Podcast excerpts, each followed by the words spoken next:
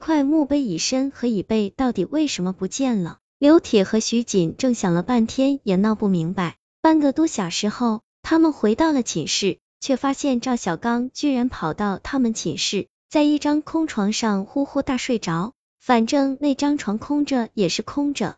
刘铁和徐锦正没往心里去，自然就没去叫醒赵小刚。他俩洗漱一番后，先后上床睡觉了。也不知过去了多长时间，一阵奇怪的响声惊醒了熟睡中的徐锦正。徐锦正扭头一看，吓得后脊梁直冒冷汗。寝室中央的地上，刘铁就像一个四脚板凳一样，脖子扭曲成奇怪的角度，把脑袋藏在身下，来回的走动着。突然，赵小刚起床了。令徐锦正揪心的是，此时的赵小刚表情呆滞，双目无神，就像梦游一样。徐锦正猛然意识到，赵小刚一定是被鬼迷惑了。赵小刚走到刘铁面前，一把抓住刘铁的脖子，拖着刘铁走出了寝室。没一会儿，就消失在过道深处的楼梯口。等徐锦正缓过神追出寝室时，赵小刚早已经没了踪影。他连忙返回寝室，找到一支手电筒，开始满校园的寻找起赵小刚和刘铁来。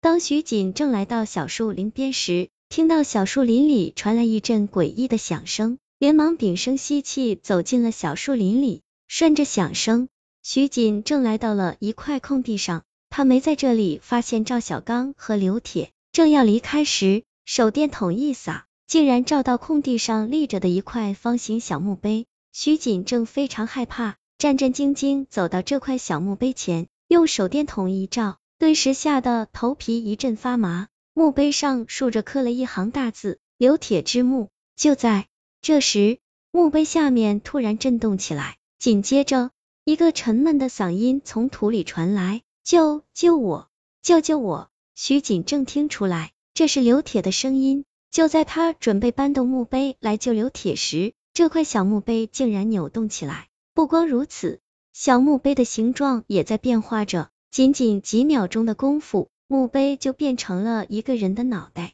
整人的是，这颗脑袋上的一张脸竟然没有五官。徐锦正吓惨了，尖叫一声，连滚带爬的冲出了小树林。他身后的那颗脑袋就像被吸进了泥土似的，瞬间就消失不见了。剩下的小半夜，徐锦正根本就无法睡着。天刚蒙蒙亮，他就起床了。不料刚推开门。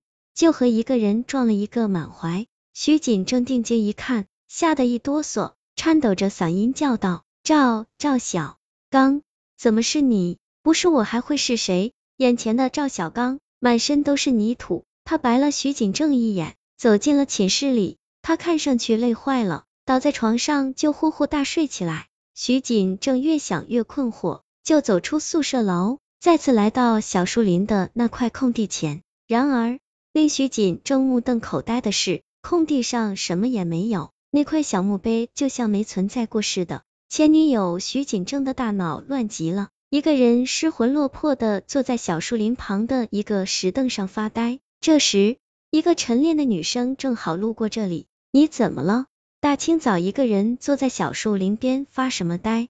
这个女生问道。徐锦正抬头一看，这个女生名叫肖萍萍，是他的前女友。肖萍萍这随意的一句话，触动了徐锦正的心。正感到孤立无援的徐锦正，当即就把这两天所发生的事情一五一十地告诉了肖萍萍。你真傻，那个被你们挖出来的椅子，明显就是一把鬼椅。鬼椅的椅身和椅背之所以会消失不见，依我看，是分别附了刘铁和你的身。肖萍萍略一思索，又说道：“我是旁观者。”看得很清楚，你们寝室出现的第一把鬼椅一定是个圈套，目的就是引诱你们去挖第二把鬼椅。怪事，第一把椅子在寝室用了好长时间，怎么突然之间就变成一把鬼椅呢？徐锦正不解的问道。还有，既然有鬼在背后捣乱害我们，那他引诱我们去挖第二把鬼椅又是什么目的呢？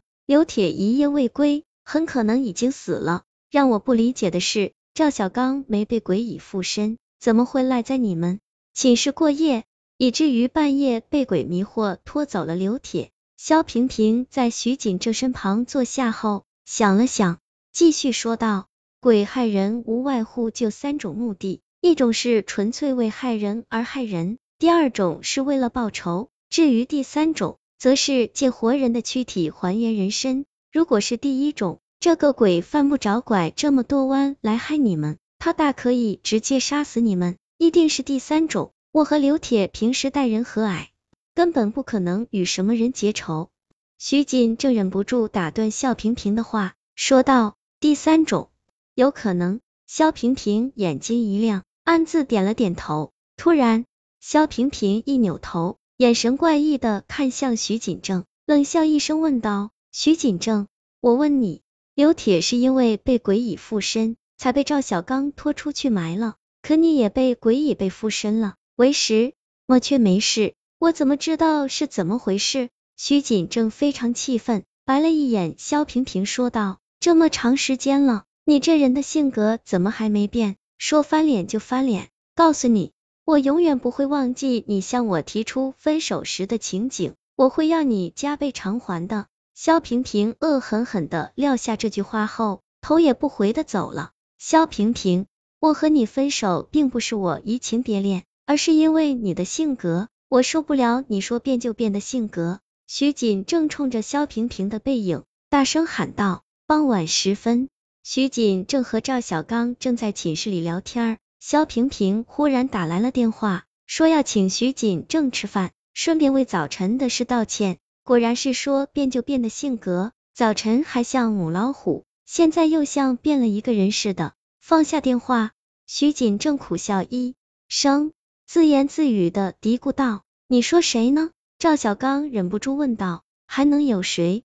我的前女友肖萍萍。”随即，徐锦正把早晨遇到肖萍萍的事跟赵小刚说了一遍。赵小刚不自然的笑了笑，没再说什么。